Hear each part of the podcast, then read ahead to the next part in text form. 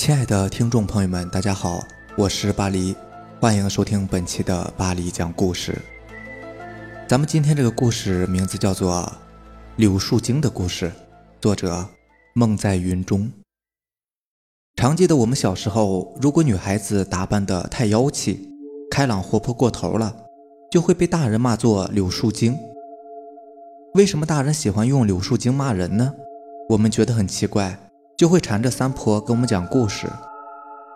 三婆是一个非常有趣而且非常健谈的女人，喜欢不厌其烦的给我们讲故事。现在想来，三婆还真算得上是我们的第二任启蒙老师呢。现在我把这个故事回忆出来，也让一些有缘朋友分享分享吧。有一个小村庄，住着一对年轻的夫妇，结婚很多年了，妻子却没有生下一男半女的。在他们的房屋旁边有一口井，常年滚滚地流淌着甘甜的井泉，井水冬暖夏凉，养育着全村的老老少少，触目家禽。在井的旁边长着一棵柳树，像一个翩跹的美女伫立在那里，眺望着远方。男主人经常会看着柳树出神，柳枝随风摆动的姿态，常常让他误看成一个美女在风中翩翩起舞。日子一长，男主人关注柳树的日子似乎比自己的老婆还多。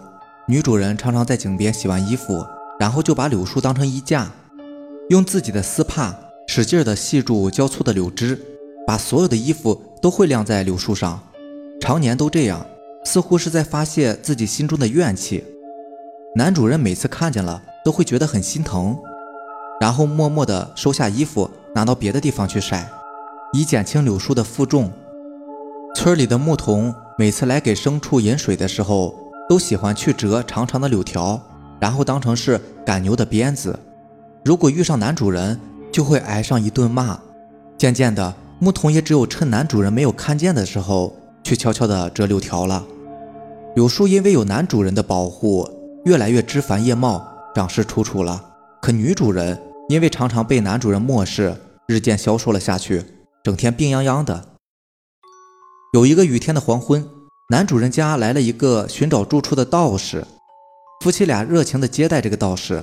酒足饭饱之后，道士好心地告诉这家男主人说：“你家屋旁那棵柳树已经成精了，现在缠上了你的妻子，所以你的妻子才会变得色黄皮瘦的，病殃殃的。你要赶快救你的妻子，迟了可就来不及了。如果不及时，”你妻子可能将会不久于人世。道士给了男主人一个降妖的方法，他让男主人用妻子包头的黑丝帕去缠住柳枝，以控制住柳枝的再生长。道士告诉了男主人自己的联系方式之后，就离开了这个村子。男主人平时本来就喜欢柳枝随风飘舞的姿态，让他去捆住枝条，他非常不乐意，而且他根本就不相信那个道士的话。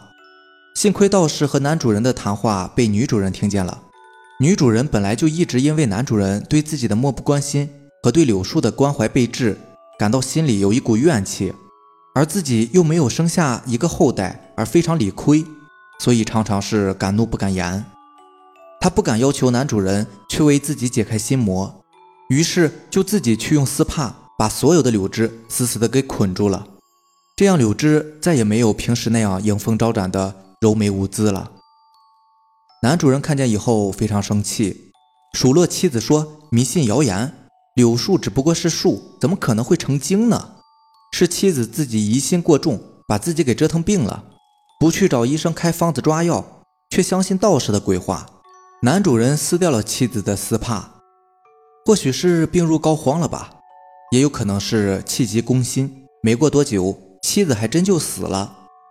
男主人安埋了妻子之后，一个人孤孤单单的，平时就跟着牧童一块去放牛，对地里的庄稼活也是马马虎虎的种，感觉日子过得也没有多大意思。特别是自己辛辛苦苦了半辈子，连个后代都没有，心里也越发的沉闷起来。一天清晨，男主人去井边打水，看见一个柳眉细腰的少妇在井边喝水，那脸蛋儿，那身材。男主人当时就伫立在原地看呆了，也不知道该说什么。倒是那个女的想开口问他：“那个声音动听迷人，听起来就像是有磁力一般。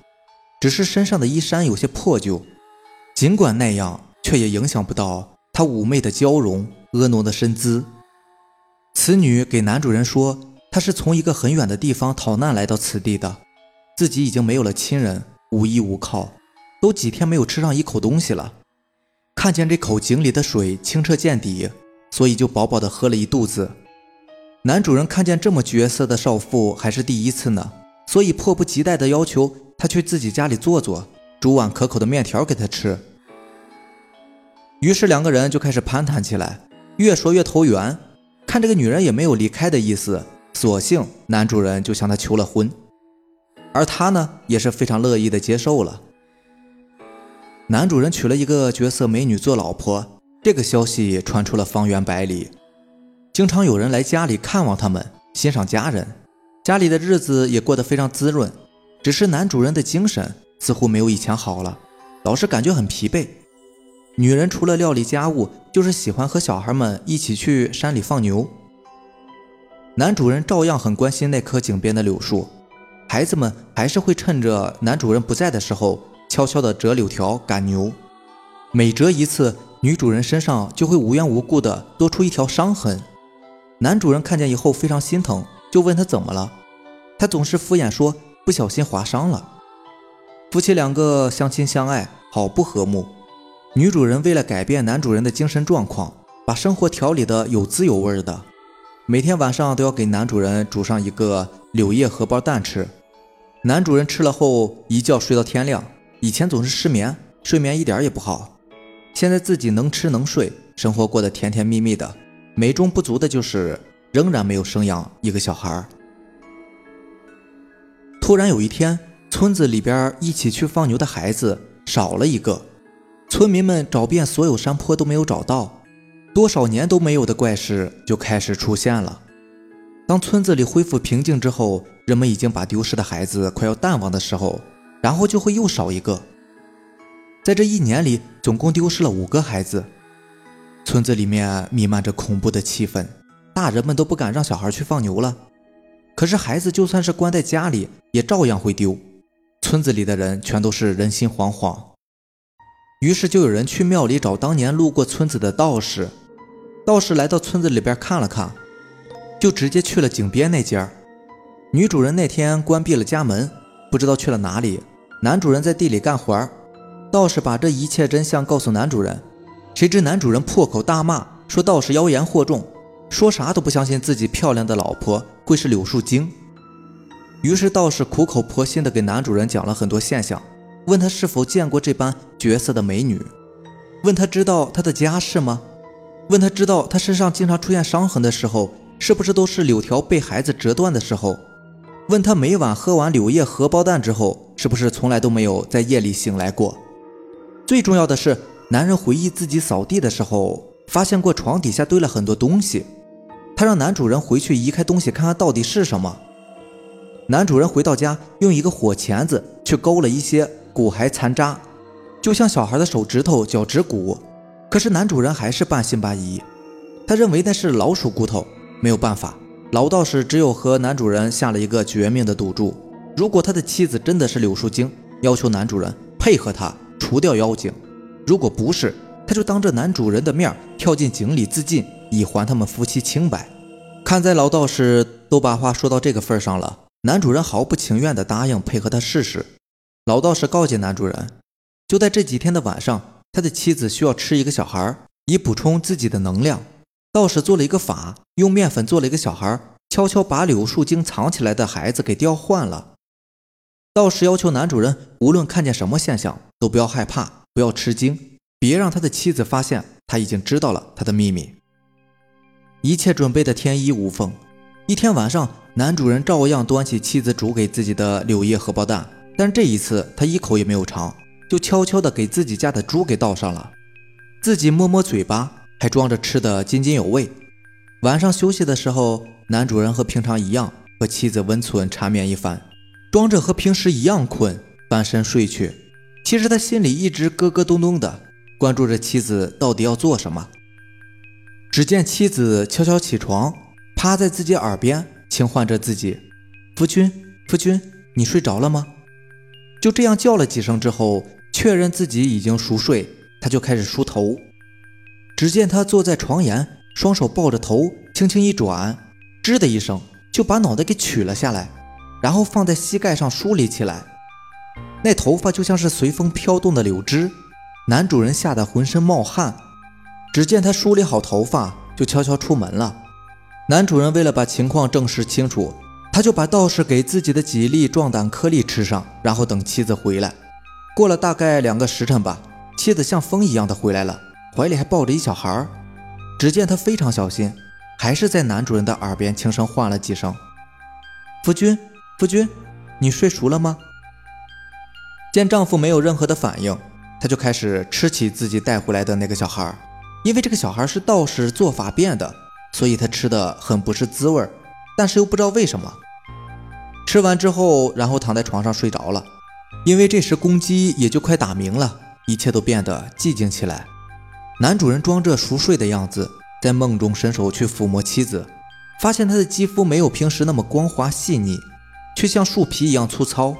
他终于明白了真相，原来今晚他没有吃到真正的男童，所以就没有了能量。第二天天刚放亮，他就急急忙忙地去找道士。道士要求他砍掉井边的那棵柳树，可他说啥都不准。